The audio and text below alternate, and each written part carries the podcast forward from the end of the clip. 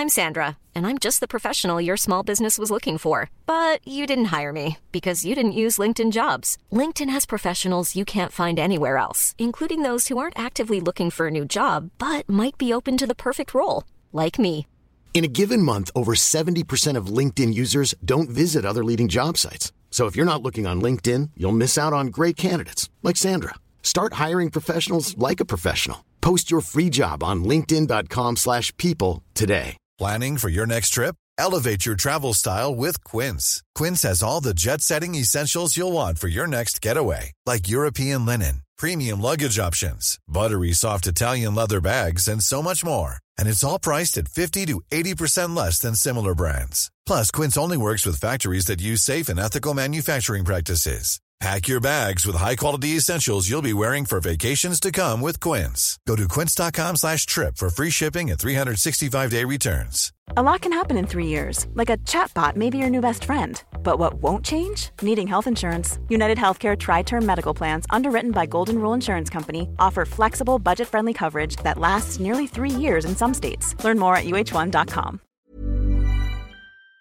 Il y a des moments où je me sens homme, il y a des moments où je me sens femme, il y a des moments où je me sens non-binaire, il y a des moments où je me sens pas. Ma grand-mère, elle est hyper à cheval là-dessus. Dès qu'il me met genre, elle est en mode Non, mais c'est Joe, c'est il. Je pense que c'est un truc que je dis tout le temps à mes potes. En fait, on ne doit pas aux personnes cis d'être interprétables comme non-binaires. T'as l'air si chill avec tout ça, c'est trop bien. Alors moi, c'est la panique à mort, je suis là-bas. Là c'est la décadence. hein. La colère de Dieu va s'abattre euh, sur la France.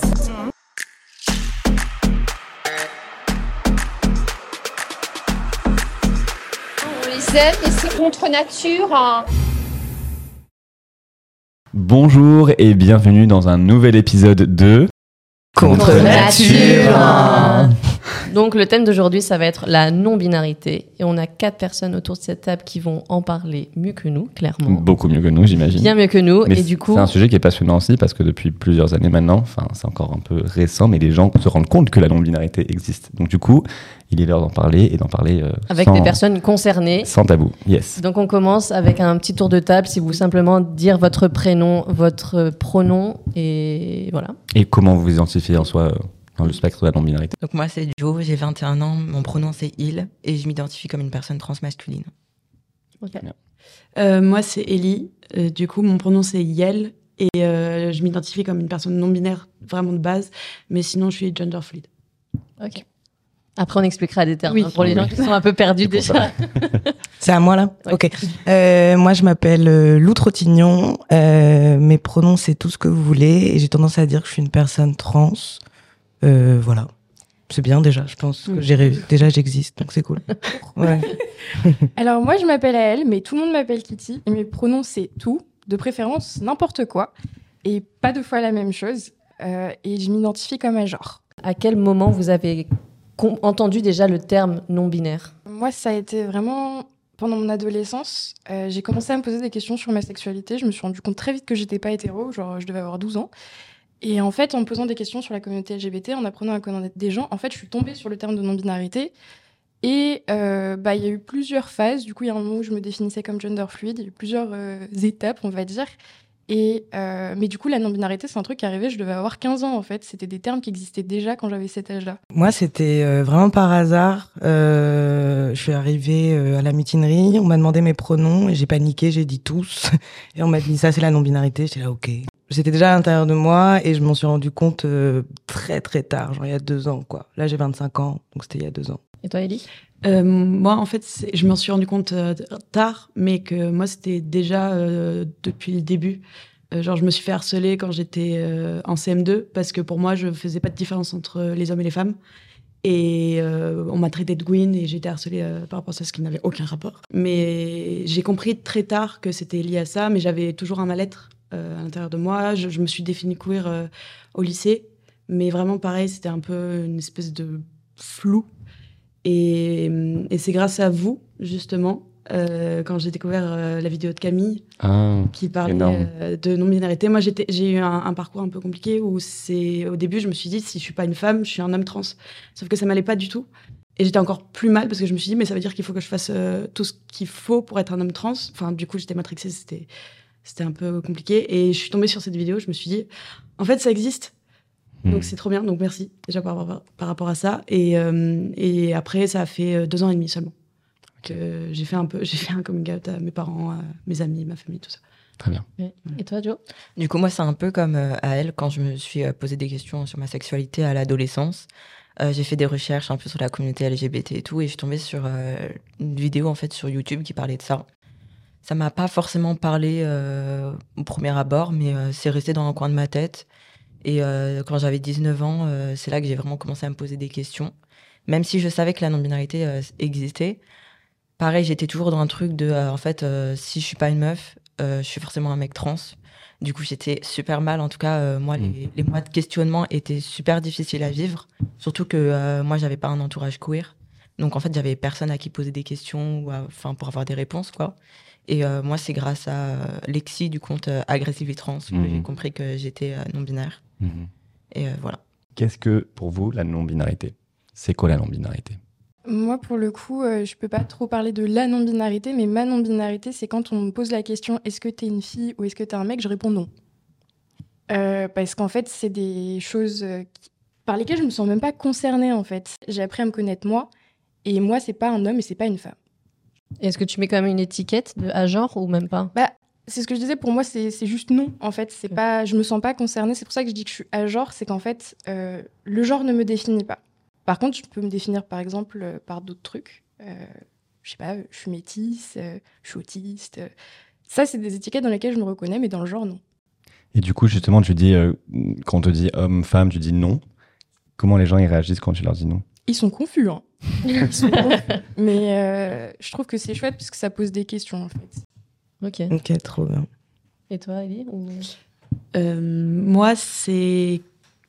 En fait, euh, la non-binarité, pour moi, c'est euh, ce qu'on nous a imposé euh, pendant très longtemps euh, d'être un homme ou une femme. Est-ce que je le sens comme ça? Et en fait, je le sens pas.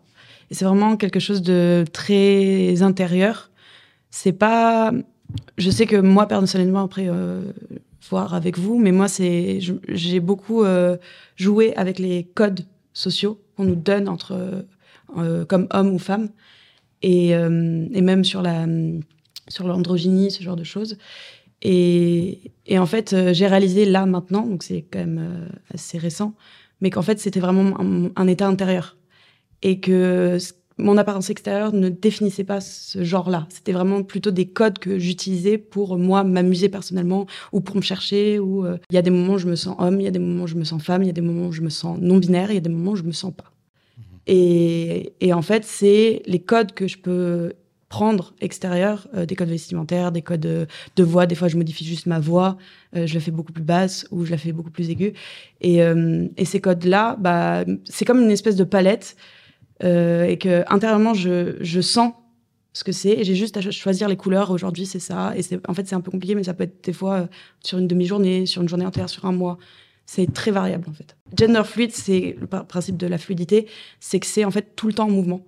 Et c'est un peu ce que je suis. Donc, euh, donc c'est quelque chose qui me rassure dans un désordre en fait. Ok. Voilà. Et toi, Lou, du coup?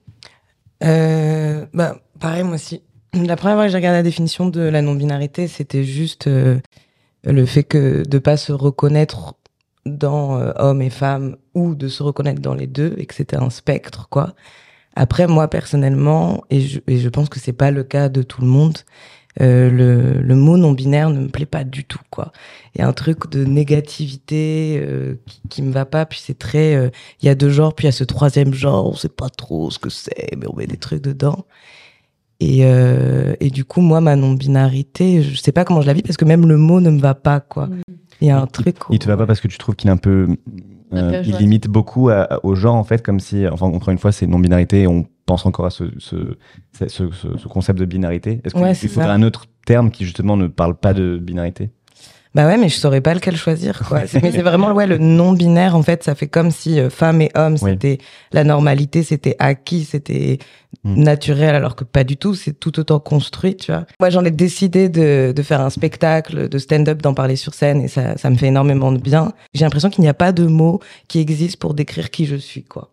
Et je prends non-binaire par défaut, ou gender fluide de temps en temps. Mais euh, ouais, pour moi, la non-binarité, en plus, j'ai un vécu qui est, qui est un peu particulier, c'est-à-dire que moi, je pense que pendant longtemps, je me suis considérée comme une femme cis, et j'ai trouvé ça trop dur d'être une femme cis. Vraiment, j'avais la flemme, c'était trop dur. Et quand j'ai découvert que juste on avait le droit d'être autre chose, corporellement, euh, mentalement, euh, de ken avec d'autres gens que des mecs cis hétéros, bah, du coup, je suis allée vers euh, la transmasculinité, la non-binarité. Et du coup, je le vis un peu pas comme quelque chose qui était forcément tout le temps à l'intérieur de moi, mais quelque chose que j'ai construit au fur et à mesure, genre en déconstruisant les choses, quoi. Du coup, moi, quand on me demande c'est quoi la non-binarité, généralement, je dis en fait que c'est euh, juste euh, des personnes qui s'identifient euh, ni comme homme ni comme femme, donc c'est vraiment en dehors de la binarité. Mais sinon, moi personnellement, au tout début, je me, définis comme, me définissais comme une personne genderqueer. Donc vraiment, je savais, je savais que mon genre en fait n'était pas binaire, en tout cas qu'il qu'il n'était pas dans la norme, mais je pouvais pas en fait poser de mots spécifiques dessus. Enfin, en tout cas, j'étais dans le flou total. Puis j'ai commencé à transitionner donc euh, que ce soit socialement, euh, médicalement ou administrativement. Et euh, en fait, ça m'a beaucoup aidé à, répondre à certaines de mes questions. Et au fur et à mesure, en fait, bah, mon genre, il a, il a changé, en fait. après, j'ai arrêté de me... Au début, j'utilisais par exemple L, I, L, puis ensuite IL, AL, puis IL, IL, et maintenant, en fait, j'utilise juste IL. Et maintenant, je m'identifie comme une personne transmasculine. Voire quand j'ai la flemme, je dis que je suis un mec trans parce que Enfin, ça parle plus aux gens que la non-binarité, généralement, généralement. Comme euh, pour eux, c'est juste homme et femme, ils vont se dire, mais c'est impossible d'être entre les deux, ou les deux en même temps, ou aucun des deux. Mhm. Du coup, euh, enfin, faut tout expliquer. Genre, c'est quoi la différence entre le sexe et le genre euh, mhm. Ah, mais du coup, t'aimes les hommes ou les femmes? Oui, mais en fait, c'est pas la même chose. Genre, en fait, il y a beaucoup de notions qui sont liées et pas liées. Du coup, enfin, c'est toute une construction qui a à faire, enfin, de gens qui, genre, sont un peu jamais sortis de leur grotte et euh, qui y comprennent rien en fait. Oui, mais c'est parce que en fait les personnes qui, ne se sont jamais questionnées, ils sont d'office cisgenres et euh, hétérosexuels. Donc après, ils comprennent pas forcément qu'il y a justement cisgenre, ça se rapporte à ton genre, à ton identité de genre, et hétérosexuel à ton orientation sexuelle. Et ça, c'est quelque chose que je pense beaucoup de gens ne comprennent pas. Donc, quand ils ont affaire à, des personnes LGBT, ils mettent un peu tout ça dans le même panier en disant bah, trans, et même parfois s'ils te disent transsexuel. Enfin, tu vois, je pense que c'est cette, enfin, cette, euh, cette ignorance en fait qu'il y a au sein des gens et qu'on doit éduquer. Et il manque. Pas forcément juste les hétérosexuels. Hein. Je pense que même dans la commune, euh, le genre n'est pas toujours euh, très bien compris de, tous et de toutes. Enfin, je pense pas que ça s'est limité aux hétérosexuels. Mm. Mais je suis tota-, totalement d'accord avec ce que tu as dit. Moi, justement, Jo, tu parlais des, pronoms. Quelle place occupent les pronoms dans votre vie? Et surtout, pourquoi est-ce que justement c'est important de respecter les pronoms de chacun, de chacune? Pour moi, les pronoms, c'est clairement pas ma priorité, en tout cas en termes de revendication. Je trouve qu'il y a beaucoup plus important que ça. Genre, euh, bon, si on me met genre, euh, ok, euh, ça va me faire du mal, ou bon, voilà, j'ai passé une mauvaise journée, mais enfin, c'est enfin c'est juste la base en fait juste que quand tu rencontres quelqu'un genre euh, tu euh, voilà tu tu dis voilà tu le genres voilà. Donc euh, ouais c'est la base du respect mais ouais en tant que revendication je trouve que c'est pas la plus importante en tout cas dans notre communauté quoi. Ok donc pour toi les pronoms c'est pas ce qu'il y a de plus important? Parce qu'on sait que pour beaucoup de personnes non binaires ou et ou trans les, les pronoms c'est vraiment primordial et c'est ça peut vraiment leur causer beaucoup de, de, mal et de dysphorie justement quand quand ils sont mégenrés quoi Ouais. Moi, je suis d'accord avec Joe, je crois, parce que je pense qu'il faut juste écouter la personne, comment cette personne se genre. Mhm. Et, euh, et, voilà. Et j'en profite du coup pour te demander comment tu définirais toi transféminine et transmasculine pour les gens qui comprennent pas du tout le concept. C'est quoi ça, transféminine, transmasculine? Euh, bah, Transféminine, c'est quelqu'un qui, qui est assigné euh, homme à la naissance et qui va aller euh, vers le genre féminin ou vers une féminité, en tout cas. Ça peut être une personne non binaire, mais qui euh, va vers la féminité. Je sais pas si je suis claire. Et transmasculin, transmasculine, euh, c'est l'inverse. C'est-à-dire que tu es assigné femme à la naissance et que tu vas vers la masculinité. Une meuf trans euh, peut être transféminine. En fait, c'est juste pour différencier. L'orientation, genre vers où ça va Oui, voilà, c'est ça. C'est plus, c'est, il y a les personnes transgenres et dans les personnes transgenres, il y a les personnes transmasculines, les personnes transféminines ou transqueer qui ne vont vers ni l'un ou ni l'autre, quoi. Puis je trouve que ça permet aussi de d'identifier genre spécifiquement euh, certaines revendications et certaines questions parce que mmh. euh, on n'a pas forcément euh, enfin les personnes transféminines subissent genre la transmisogynie chose que nous les personnes transmasculines on subit pas genre systématiquement Mhm. Donc ouais, en fait, ça, des fois, c'est pour aborder enfin des problématiques qui sont vraiment spécifiques à certaines communautés. Ouais, si ça dérange personne, j'aimerais bien revenir sur le truc des pronoms. En fait, quand tu apprends à connaître quelqu'un, tu apprends à connaître son prénom, tu apprends à connaître son pronom. Et ça va pas plus loin que ça, en fait, enfin, pour moi. Et qu'est-ce que tu dirais aux gens, justement, qui aujourd'hui disent Ouais, mais bon, euh, c'est non-binaire, là, maintenant il faut qu'on se mette à demander les pronoms et à, à genrer, à, utiliser le yel ou qu'est-ce que euh, tu, tu enfin, qu'est-ce que vous voudriez dire? Bah, en fait, on utilise des pronoms tout le temps, c'est-à-dire que euh, c'est des trucs qui font partie du langage, c'est juste bah, le monde évolue et le langage évolue. Et enfin, pour moi, les gens qui refusent d'accepter les pronoms des gens, c'est surtout je refuse de voir que le langage évolue avec euh, bah, du coup des modes de pensée. Donc pour moi, c'est un enjeu politique. Ça, ça se pose pas en fait dans des trucs interpersonnels. C'est juste refuser que euh, ça existe. Hmm. Enfin, pour moi, en fait, refuser d'utiliser le pronom de quelqu'un, c'est refuser son identité, refuser sa présence dans le monde. Enfin, ça va loin. J'aimerais rajouter un truc euh, là-dessus. C'est aussi vu que la non-binarité, c'est quand même un énorme questionnement personnel d'utiliser les pronoms, même si c'est pas le plus important, mais c'est une espèce de première étape euh, pour les personnes qui euh, ne sont pas forcément concernées tout de suite, mais qui peut-être euh, le seront, d'avoir une espèce de clé, de se dire ah ok, en fait ça existe. Je sais pas si je suis dedans, mais en tout cas ça existe, c'est là. Et je sais que dans mon entourage, il y a beaucoup de personnes du coup cisgenres qui ne comprennent pas la notion de non binaire, mais de non binarité pardon, mais qui utilisent ça pour, par exemple, j'ai un, prof de euh, de théâtre qui, disent, qui dit euh, acteur, actrice, actrice. Euh, et en fait, c'est juste pour, et c'est ce que je, ce que je rejoins à elle pour ça, c'est, c'est pour dire en fait, ça existe.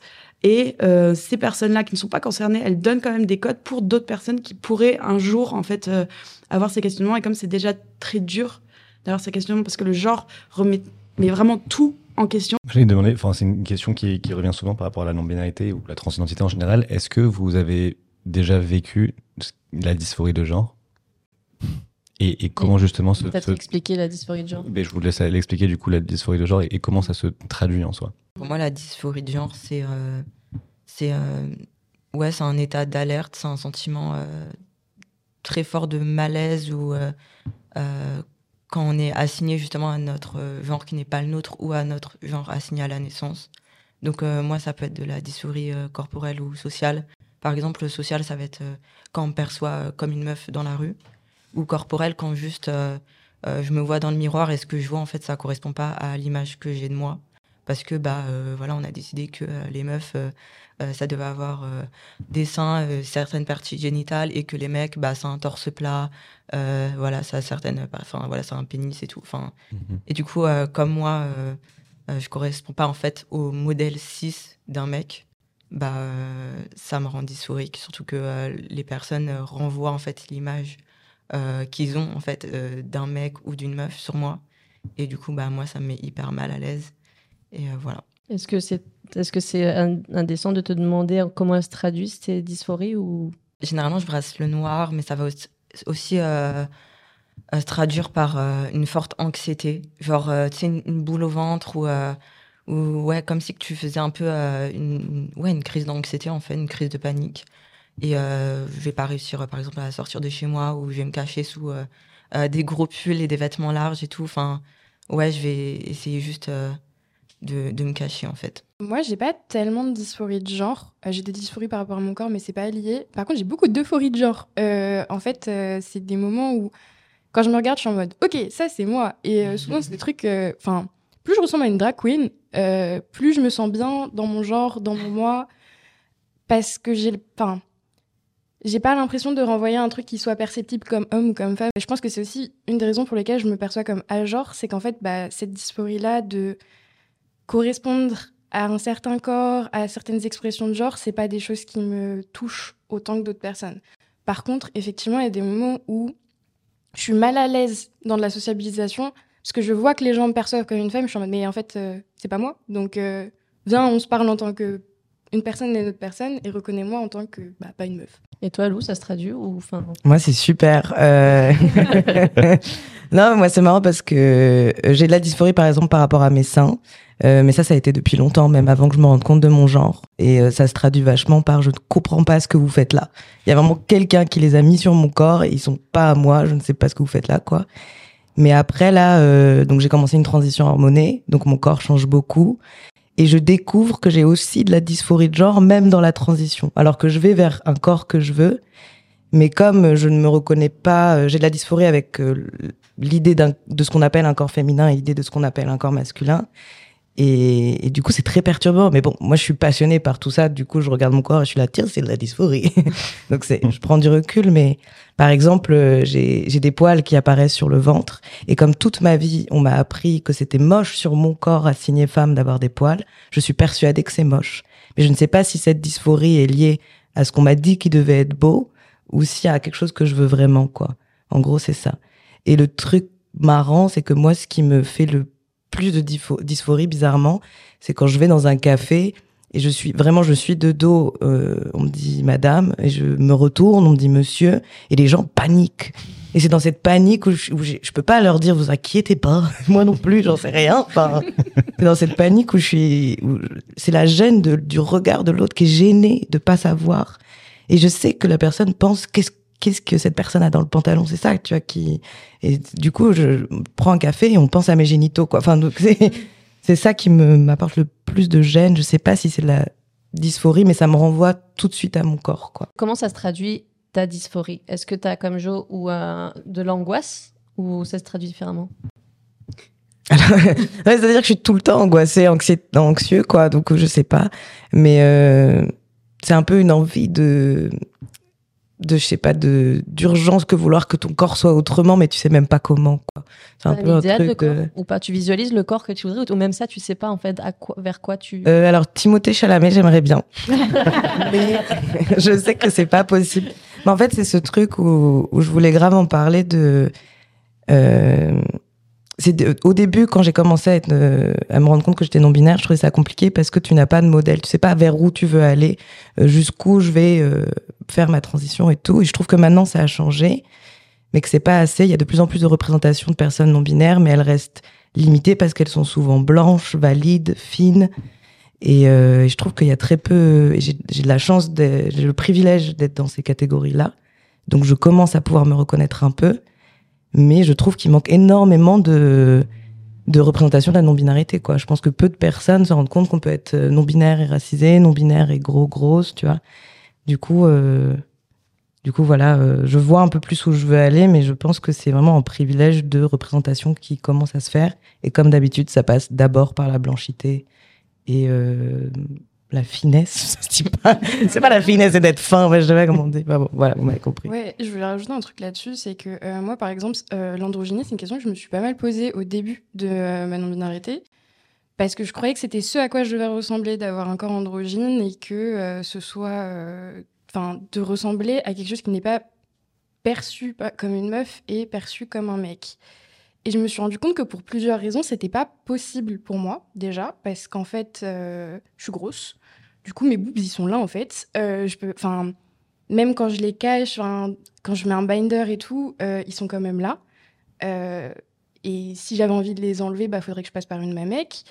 Et aussi, en fait, le fait d'aller plus vers de l'androgynie en tant que personne racisée, ça veut aussi dire vivre des choses que des mecs racisés vivent, genre par exemple des violences policières et ce genre de choses-là. Et moi, je, pour ma sécurité, en fait, j'ai pas envie de passer comme un mec noir parce que euh, ça me met dans des situations qui sont compliquées. Et, euh, et en fait, je pense que une des raisons pour lesquelles bah, je performe beaucoup euh, en termes d'expression de genre de l'hyperféminité, c'est aussi pour représenter en fait ces personnes qui sont binaires et qui se reconnaissent pas forcément dans l'androgynie. Et je pense que c'est un truc que je dis tout le temps à mes potes. En fait, on ne doit pas aux personnes cis d'être interprétables comme non binaires. Ma non-binarité, elle existe, elle est en moi, elle fait partie de moi. Et le fait que les gens puissent la voir euh, n'est pas nécessaire pour qu'elle existe. C'est-à-dire que euh, je ne sais pas comment expliquer ça, mais euh, une partie de mon identité, en fait, elle va se créer dans le lien à l'autre. Si j'apprends à connaître quelqu'un, la personne, elle apprend à me connaître, elle apprend à connaître ma non-binarité. Mais je dois rien aux personnes cis dans ma transidentité. Je dois pas aux gens d'être interprétables. Je leur dois pas qu'ils soient, enfin, de les, comment dire, De justifier ton existence et ton identité tout le temps, en fait. De juste être toi-même sans euh, devoir dire voilà qui je suis et comment. Et, et devoir faire l'éducation, enfin toute Ouais. l'éducation de. D'ailleurs, ça c'est. c'est- Et de limiter la confusion aussi, parce que euh, bah, c'est un truc dont j'ai l'impression que tout le monde parle autour de la table. En fait, la non-binarité, ça vient avec beaucoup de confusion. Et en fait, ça fait partie du package. Et c'est aussi un truc que euh, moi, j'ai envie d'apporter dans comment je suis dans le monde. Voilà. Et si on te genre, qu'est-ce que ça, est-ce que ça te fait quelque chose? Si on te genre en- au féminin ou? J'aime pas qu'on me genre deux fois euh, de la même manière. Parce qu'en fait, comme je me reconnais pas dans du genre, si tu commences à me genrer plusieurs fois de la même manière, j'ai l'impression qu'il y a un truc que t'as pas compris. Mais enfin, je taffe dans un taf d'accueil, les gens m'appellent madame toute la journée, euh, ça me met pas plus mal que ça parce que c'est pas le lieu, c'est pas l'endroit en fait. Euh, c'est c'est des gens avec qui je travaille, c'est pas des gens qui me connaissent dans mon intimité non plus, donc euh, voilà quoi. Mais après, je pense que je vais le dire à chaque fois, mon expérience et la mienne, elle s'applique pas à tout le monde. T'as l'air si chill avec tout ça, c'est trop bien. Alors moi, j'ai la panique à mort. je suis. Mais comme tu disais, c'est normal. Enfin, s'il n'y a pas de représentation et pas de visibilité là-dessus, c'est impossible justement de, de mettre une définition pour comprendre ce que c'est. En fait, même nous en Même soi, nous, euh, nous quand on a commencé Paint, je, Mm. euh, honnêtement, parce qu'on a commencé il y a peut-être 4 ans, on n'était vraiment pas très euh, euh, Éduqués sur le sujet. sur ce sujet Et parce qu'on n'avait aucune représentation plus, on savait pas, et on a appris sur le tas avec Paint en parlant justement directement avec les personnes non binaires que c'était. Du coup, les amis, on en profite pour faire une euh, toute petite pause pour vous parler de, du sponsor de cette vidéo qui est nul autre que Waterdrop. Fini le plastique plein de sucre avec Waterdrop. Sans sucre, moins de plastique. Donc c'est quoi Waterdrop? En fait, c'est des petites euh, pastilles comme ça pour donner du goût à l'eau. qu'on appelle à- micro-drinks. Ce sont des micro-drinks et en fait, donc vous avez plein de goûts différents. Le micro-drink euh, est vegan, n'a pas de sucre Mhm. et euh, contient Et plein de vitamines différentes. Donc, euh, Exactement. Et en soi, le concept de Waterdrop, c'est justement de boire plus d'eau Ouais. et, et pas forcément justement de boire de, de- des bouteilles en plastique, boire euh, de- du robinet. euh, donc c'est très écolo. Boire de gourdes, Et parce qu'ils ont plein de bouteilles de gourdes Rappelons différentes que sur donc, leur site. ce qui est important, c'est que c'est vegan, c'est sans gluten et c'est naturel. Yes. Vous pouvez aussi retrouver toutes les bouteilles qu'ils font. Ils font beaucoup de bouteilles différentes sur le site. Soit sportive ou non, à son canon. Ouais, et donc voilà, on vous laisse un code promo de 10% avec le code. Paint10. On vous le mettra dans la barre de description. Exactement. Et merci encore à Waterdrop de sponsoriser cet épisode. On retourne à l'épisode sur la non-binarité. Yes. Comment est-ce qu'on détermine son orientation sexuelle quand on est non-binaire? Est-ce qu'on, enfin, si on doit le déterminer, si on doit poser une étiquette dessus, comment, enfin, comment vous le déterminez du coup Si vous devez le faire, si vous devez dire à quelqu'un, euh, je suis, tu vois? Euh, il existe des orientations qui s'appellent diamoriques pour euh, les personnes non binaires qui veulent pas utiliser des termes comme lesbienne ou gay. Euh, mais sinon, après, enfin, euh, libre à soi. Diamorique. Diamorique. Apprends-moi, apprends-moi tout. Genre, euh, en fait, dans le dans le genre le terme diamorique, il y a plein d'orientations sexuelles, genre euh, qui vont être neutres. Enfin, genre ça va être une personne non binaire qui est attirée par une personne non binaire, une personne non binaire attirée par une femme. Enfin, genre c'est plein, de- enfin c'est vraiment plein de termes différents. Je les connais pas tous, mais après, euh, enfin voilà, euh, libre à soi de s'identifier comme euh, gay ou lesbienne si on est non binaire. Enfin, l'autodéterm- l'autodétermination quoi. Ouais, une question justement qui revient très souvent euh, quand on parle de non-binarité. Euh, et vous nous direz justement si vous la trouvez peut-être pas trop intrusive, vous nous direz. Jusqu'ici, c'était. C'est est-ce que les personnes non binaires aussi peuvent entamer une transition de genre? Pas du tout. Euh, c'est interdit. C'est interdit. ouais. Il y a des mecs trans euh, qui transitionnent pas, il y a des meufs trans qui transitionnent pas, comme il y a des personnes non binaires qui transitionnent. Après, il n'y a pas un schéma classique de transition. Par exemple, on peut juste euh, transitionner socialement ou juste transitionner médicalement et pas faire l'administratif, ou alors euh, faire l'administratif euh, mais pas faire euh, transition médicale. Enfin, après, euh, ça va être compliqué au niveau d'accès aux soins, etc. Enfin, c'est toujours des démarches qui sont assez compliquées. Euh, mais euh, oui, enfin, on peut transitionner, il n'y a pas de schéma type de transition.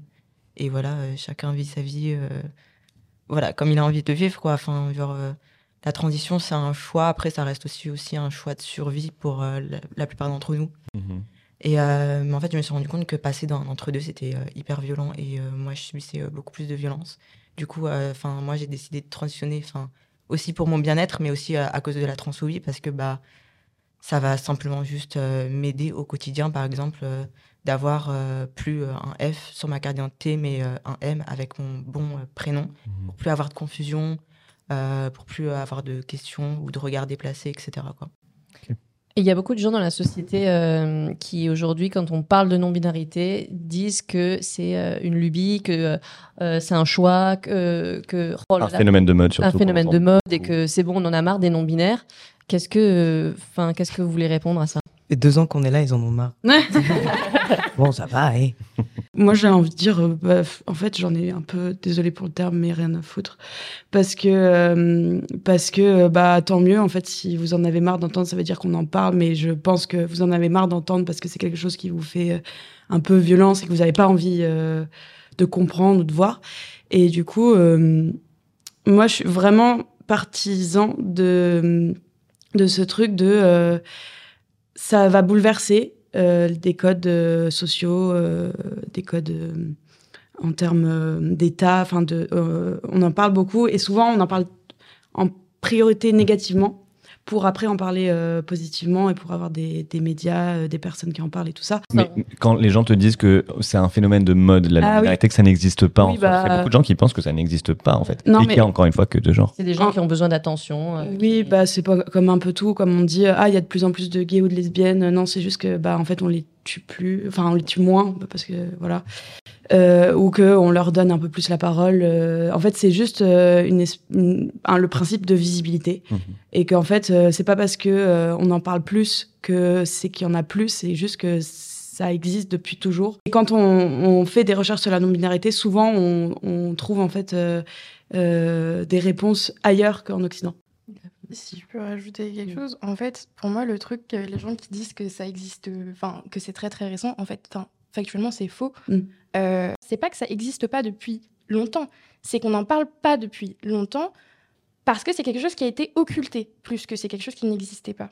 Après, j'entends, pardon, j'entends aussi beaucoup de gens là qui vont écouter, dire oui, mais il y a une réalité physique. Euh, Vas-y, bah vas-y, Lou. Non, tu veux Non, vas-y. Non.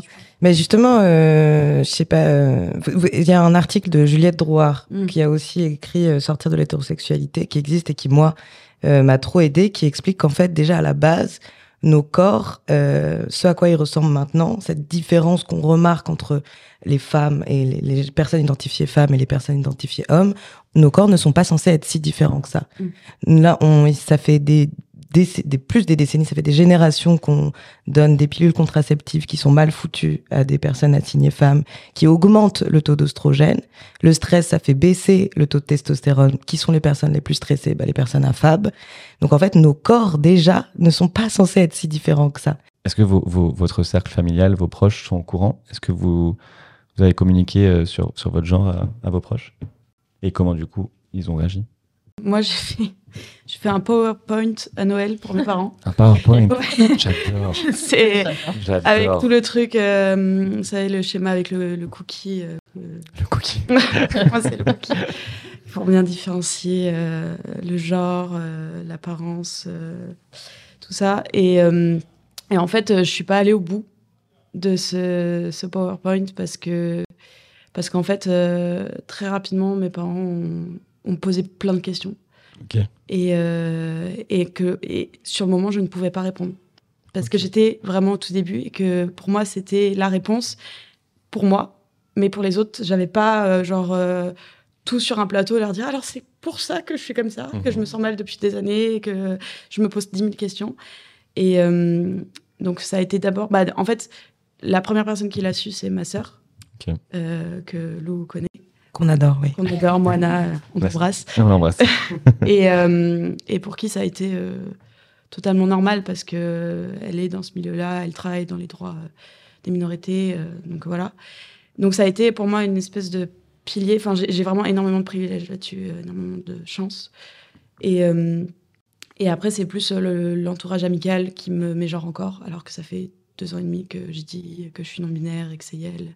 Mais c'est parce que j'ai passé presque un an tous les jours à reprendre les gens. Et c'est une charge mentale. Euh, et que quand vous avez commencé à parler des pronoms, moi, c'était le, le seul truc que je voulais à la base. C'est parce que je me suis dit, si je commence à parler d'autres choses, ça va être tellement long et que j'ai pas l'énergie. Mhm. Et euh, parce que il y avait d'autres enfin, on doit gérer d'autres trucs dans nos vies. Et, euh, Et en fait, euh, juste reprendre tout le temps les personnes et qu'il y a des personnes qui disent Ouais, mais t'es une meuf, euh, pourquoi tu dis ça Je sais pas quoi. Du coup, t'es là maintenant, mais en fait, c'est plus compliqué que ça. Et, euh, et du coup, bah, en fait, genre, il y a, y a un an et demi, j'ai lâché. Je me suis dit, en fait, je vais écrire sur mes réseaux que je suis non-binaire, que mon pronom c'est ça. Et après, les personnes, bah, en fait, s'ils me demandent de les. de, de les les reprendre, je le fais. S'ils me demandent pas, je fais pas. Voilà. Mais tes parents, du coup, parce que t'es pas allé au bout de la présentation, mais est-ce Oui, que quand même ils- ont, ils ont posé des questions, forcément, ils devaient en avoir, mais est-ce qu'ils ont accepté Est-ce qu'ils ont bien réagi finalement euh Alors, euh, ça a été oui, non, oui. Ok, ouais. Ça a été oui parce que, bah, en fait, vu qu'ils n'avaient pas toutes les clés en main, ils se sont dit, OK, euh, si c'est si c'était mieux comme ça, OK. Puis après, il y a eu beaucoup de questions euh, qui se sont posées. Euh, euh, surtout au niveau de ma mère, ça a été très compliqué parce que à un à un moment donné, je lui ai parlé de, de mammectomie. Ok. Et en fait, ça a été extrêmement violent pour elle. Et euh, parce que euh, il y a une espèce. Enfin, je, je, je veux pas parler pour elle, euh, mais en tout cas, de ce que j'ai pu comprendre, c'est qu'il y a une espèce de, on- de mutilation de soi-même Mm. euh, qui revient souvent au niveau de la médecine. Et du coup, ça a été euh, beaucoup de moments de débat euh, très douloureux où à un moment donné, en fait, j'ai juste dit stop, je veux plus qu'on en parle parce que c'est mon corps et je fais, ce- je fais ce que je veux. Et souvent, on m'en parle de ça et il y, a- il y a plein de gens qui découvrent que je veux faire ça, qui sont en mode euh, mais pourquoi? Et je suis en mode bah j'ai pas envie de vous dire pourquoi parce que c'est c'est personnel. rendre à personne, en fait. J'ai de comptes à rendre. Mais sauf que, en fait, le truc, c'est quand on, on parle de ça à notre entourage, c'est que j'ai l'impression qu'on a des comptes à rendre, Mhm. de dire pourquoi on est comme ça. Mhm. Alors que juste, euh, mais parce que c'est tellement et c'est tellement inconnu que les gens, ils ont besoin de savoir pour euh, justement gérer la personne en face qui est nous, du coup. Et euh, au lieu de dire ok. Et puis si on en parle. euh, Et ta famille utilise, utilise les bons pronoms et tout ça ils se sont ça y est, Ah, ça y est. c'est cool. Ouais, ouais. Trop bien. J'ai d'ailleurs, euh, ouais. Donc c'est cool. C'est, ça a été long, enfin long. Non, ça va. Franchement, fr- franchement, je suis très privilégiée, hein, vraiment. Mais c'est surtout euh, ce qui m'a le touché le plus, c'est ma grand-mère. Qui est, euh, Chaque fois, les grands-parents, ils mais- dans tous les podcasts. C'est incroyable. On ne s'y attend pas, mais à chaque fois, les Et grands-parents, les c'est. grands-mères surtout. hein. Ouais, Euh, ouais, ouais. c'est. Mais en fait, ça a été. En plus, euh, elle est, elle est très. Enfin, c'est un peu compliqué. euh, elle a beaucoup de défauts. et euh, euh, la première chose qu'elle m'a dite, c'est waouh, tu as dû beaucoup souffrir. C'est la première chose. Il n'y a pas eu d'autre chose. C'était euh, et même mes parents, ils étaient là en mode euh, qu'est-ce que vous Mais euh, pas comme ça. non, mais vraiment, cette grand-mère. C'est la mère de ma mère et elle disait mais euh, t'as pas d'autres questions euh J'étais là, Non bah si t'es content euh, comme ça euh, très bien. Moi, j'ai de la chance d'avoir une euh, sœur trans qui a fait son coming out euh, avant moi. Du coup, elle a un peu posé les bases. Et du coup, j'ai décidé de ne jamais faire de coming out officiel. J'en parle sur scène, mais de pas nommer les choses, euh, de laisser mes parents s'adapter, en fait. Et euh, ça marche pas trop. Mais, euh, mais je préfère, je me sens beaucoup plus à l'aise comme ça. Mais tes- et tes parents ont bien réagi par rapport à la transidentité de ta sœur? Ça a été très compliqué. Ah, ok, C'est pas du tout pareil euh, d'aller vers la transféminité. Voilà, ils acceptent bizarrement, j'ai l'impression, un peu plus la transmasculinité et ma non-binarité. Quoi. Donc en fait, préfère mettre toute mon énergie par rapport à ma sœur que mon coming out à moi. Quoi. ok. J'allais dire justement, s'ils avaient bien réagi par rapport à ta sœur, ben, c'est sûr que c'est encourageant pour toi de pas devoir faire de coming out parce que tu te dis, bon, ben, Ouais. je vois un Ouais, peu ouais, euh, sont ouverts d'esprit et tout, genre comment ils sont, tu vois, mais du coup, euh, ouais. Moi, du coup, ma famille, alors, euh, j'ai fait plusieurs coming out à la suite parce que bah, il y a plusieurs trucs dans ma vie. Mais en fait, pour la non-binarité, j'aurais pas forcément parlé directement de non-binarité. J'aurais dit, je veux changer de prénom. Et en fait, comme je viens de deux cultures où euh, le changement de prénom et les prénoms et nommer les choses, c'est très très important. euh, du coup, en fait, ça s'est lié à des trucs culturels. Et on dit, enfin, vous avez dit qu'on parlait souvent des grands-parents. En fait, euh, moi, mon grand-père, quand je dis, ah, je veux changer de prénom, le gars a plus de 80 ans et en fait, il a dit Ah, mais tu sais que dans notre culture, en fait, normalement, le prénom qui est écrit sur les papiers, c'est pas celui par lequel on appelle les enfants. Et moi, j'étais là, genre, bah, merci, papy. Euh, voilà. Euh, ma mère l'a pas très bien vécu parce que je, je pense qu'elle l'a vécu comme un rejet des choses qu'elle m'a transmises, mais euh, on est en thérapie familiale, ça va aller. Euh, du coup, moi, j'ai euh, fait euh, mon coming out à tout le monde, sauf mon père et mon frère, mais euh, c'est parce qu'on s'entend pas. Euh, du coup, moi, ma mère, euh, en fait, j'ai euh, acheté euh, un petit livret qui s'appelle Le Petit Guide, qui a été fait par une personne euh, trans. Et euh, du coup, je l'ai rempli en fait avec les informations et tout, mais euh, en fait, ça, ça, pose les bases sur c'est quoi être trans, c'est quoi être non-binaire, c'est quoi la différence avec euh, l'orientation sexuelle, la transition, etc. Enfin, c'est vraiment hyper simplifié. Et euh, du coup, je lui ai donné ça, elle l'a lu. À, ta mère? Ouais, à ma mère. elle a plutôt bien réagi, mais en fait, je pense qu'elle a dû faire des recherches entre temps. Et après, on en a reparlé et elle était enfin hyper euh, pas bien là-dessus. Enfin genre elle, pleurait elle était en mode non mais euh, en fait c'était surtout par rapport à ma transition. Genre elle voulait pas que je prenne des hormones quand je lui parle de mamectomie elle est en mode euh, comment ça genre enfin. Comédie finalement. Oui c'est ça. En fait je pense que c'est surtout comme généralement entre mère et fille on te transmet une certaine féminité certaines certains codes sociaux. Ouais c'est comme tu disais Kitty c'est vraiment genre comme un rejet en fait de ce qu'elle m'a transmis. Euh, même mon prénom, ça a été très dur pour elle parce que enfin c'est elle qui a choisi mon pré, enfin mon dead name du coup. Hmm. Mais euh, je lui ai quand même euh, laissé un peu le choix sur mon prénom choisi.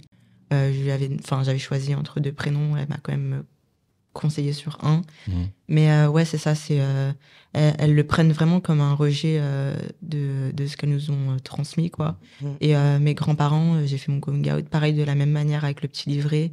Euh, livret incroyable, il faudra nous donner la référence. Euh, et euh, bah, ils ont bien réagi, enfin, surtout ma grand-mère, parce que mon grand-père, il a l'air un peu de s'en battre les reins. Genre, euh, enfin, il est. C'est un, enfin, il est, c'est un réac. Du coup, c'est un peu compliqué. mais ma grand-mère, elle est hyper à cheval là-dessus. C'est-à-dire que dès qu'il me met genre, elle est en mode, non mais c'est Joe, c'est il. Genre, elle est à fond. Ah, génial. Euh, pourtant, je m'attendais pas du tout à ce qu'elle réagisse pas comme ça, mais euh, enfin, ouais, elle est vraiment d'un soutien sans faille. Et euh, pareil, mes potes, bah, pareil. Quoi. Oui. Bon, bah, vraiment les grands-parents. les grands. Incroyable, franchement, j'aurais jamais pensé. Du coup, là, s'il y a des personnes non binaires, trans ou juste des personnes qui questionnent leur genre, tout simplement, qu'est-ce que vous leur diriez pour, pour un peu leur donner un, un, du réconfort, du confort, de, pour les rassurer? On a la chance euh, d'avoir énormément de ressources et euh, du coup grâce à, Joe aussi euh, Paint à non-binarité à vous Paint et que le plus important c'est c'est le travail qu'on fait avec soi parce que c'est on doit être tellement indulgent envers nous-mêmes que c'est tellement dur et c'est tellement beau aussi parce que souvent on parle beaucoup de choses compliquées mmh. mais c'est vraiment très très beau la non-binarité parce que ça nous ouvre un chant incroyable et euh, des rencontres incroyables. Euh, j'ai l'impression d'être bisounours. mais non, mais parce que euh, comme c'est un, sujet très lourd, il y a aussi le, ce truc de, de c'est important aussi de d'avoir beaucoup d'amour pour soi et de trouver les ressources. Voilà. Moi, je crois que c'est mon truc à chaque fois. En fait, le fait que tu dois rien aux personnes cis, ce que tu ressens est valide en fait. c'est pas parce que, enfin, il y a pas un mode d'emploi. Euh, tu vas passer par des trucs euh, que tu vas pas forcément comprendre toi-même, euh, mais tu ne dois rien à personne à part à toi. Et donne-toi le temps, quoi. Ouais, de ouf. Le temps, c'est important. Et, enfin, comme ça vient avec beaucoup de confusion, je pense prendre le temps de se laisser être confus aussi. Je rajouterais, euh, pas hésiter à se tourner vers la, la communauté queer, LGBT, euh, aller dans les bars, queer, rencontrer des gens. Il y a une très grande solidarité euh, entre les personnes queer. On s'apprend entre nous à prendre les hormones. Enfin, pas hésiter à en parler. Il y a des groupes de parole. Il y a Espace Santé Trans qui fait des groupes de parole, par exemple. Donc, pas hésiter à, à, se tourner vers les assos et tout. Et toi, Jo? Moi, je dirais, bah, vous n'êtes pas seul. Enfin, euh, en tout cas, si vous vous sentez seul, ouais, euh, comme tu disais, enfin, euh, les espaces intracommunautaires, ils sont hyper importants. que ce soit pour trouver des ressources, des réponses à nos questions, ou même ouais, quand il s'agit juste d'accès aux soins, aux hormones, etc. Enfin, il y a toujours un, moyen, enfin, on a toujours des petits tips en fait à, se donner. Et c'est hyper important parce que déjà que la communauté trans est assez marginalisée et on se sent déjà assez isolé. Donc si en plus, enfin, on s'aide pas entre nous, c'est assez compliqué. Du coup, ouais, enfin, vous n'êtes pas seul. Euh, posez-vous autant de questions que vous avez envie de vous poser. Euh, enfin, même si euh, ça aboutit à rien, bah c'est pas grave.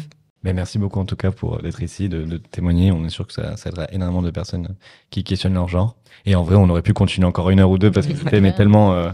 Et en gros, bah, chaque, chacun se donne le temps et puis il n'y a pas de, y a pas de solution. la non-binarité, c'est pas une définition. On a compris que ça, ça peut se définir de, enfin, ça peut se vivre de plein de façons différentes. Exactement. Et que, ben, ne vous inquiétez pas, quoi. et qu'on est là s'il y a besoin. Et on espère que du coup, ouais, ça sera un peu plus clair pour, euh, pour tout le monde qui, vous a- qui, qui a écouté. Ouais. Voilà, donc du coup, euh, sur ce euh, se termine ce, ce- cet ce- épisode. ouais, ce quatrième épisode, donc, qui était sur la non-binarité. Yes. On remercie notre sponsor Waterdrop qui a permis euh, le, bah, de faire ce podcast. Yes. Et du coup, on se dit à la semaine prochaine pour un nouvel, Nouvel épisode de Contre, Contre la nature. nature. Je sais pas si le refaire là ou quoi. Merci. ciao, ciao. Ciao.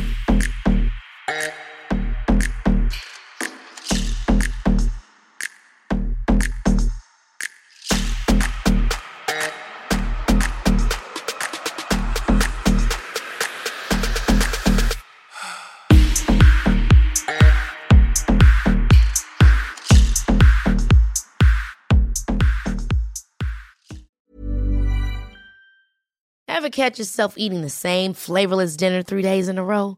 Dreaming of something better? Well, HelloFresh is your guilt-free dream come true, baby. It's me, Kiki Palmer. Let's wake up those taste buds with hot, juicy pecan-crusted chicken or garlic butter shrimp scampi. Mm. Hello Fresh. Stop dreaming of all the delicious possibilities and dig in at HelloFresh.com. Let's get this dinner party started. How would you like to look five years younger? In a clinical study, people that had volume added with Juvederm Voluma XC in the cheeks perceived themselves as looking five years younger at six months after treatment. Look younger, feel like you. Add volume for lift and contour in the cheeks with Juvederm Voluma XC. Reverse signs of aging by adding volume to smooth laugh lines with Juvederm Volure XC. For important safety information and to find a licensed specialist, visit juvederm.com. That's J U V E D E R M.com. Not for people with severe allergic reactions, allergies to lidocaine, or the proteins used in Juvederm. Common side effects include injection site redness, swelling, pain, tenderness, firmness, lumps, bumps, bruising, discoloration, or itching. There's a risk of unintentional injection into a blood vessel, which can cause vision abnormalities, blindness, stroke, temporary scabs, or scarring. Talk to a licensed specialist to find out if it's right for you. Imagine the softest sheets you've ever felt. Now imagine them getting even softer over time. That's what you'll feel with Bowl and Branch's organic cotton sheets. In a recent customer survey, 96% replied that Bowl and Branch sheets get softer with every wash. Start getting your best night's sleep in these sheets that get softer and softer for years to come. Try their sheets with a 30-night guarantee. Plus, get 15% off your first order at bowlandbranch.com. Code BUTTERY. Exclusions apply. See site for details.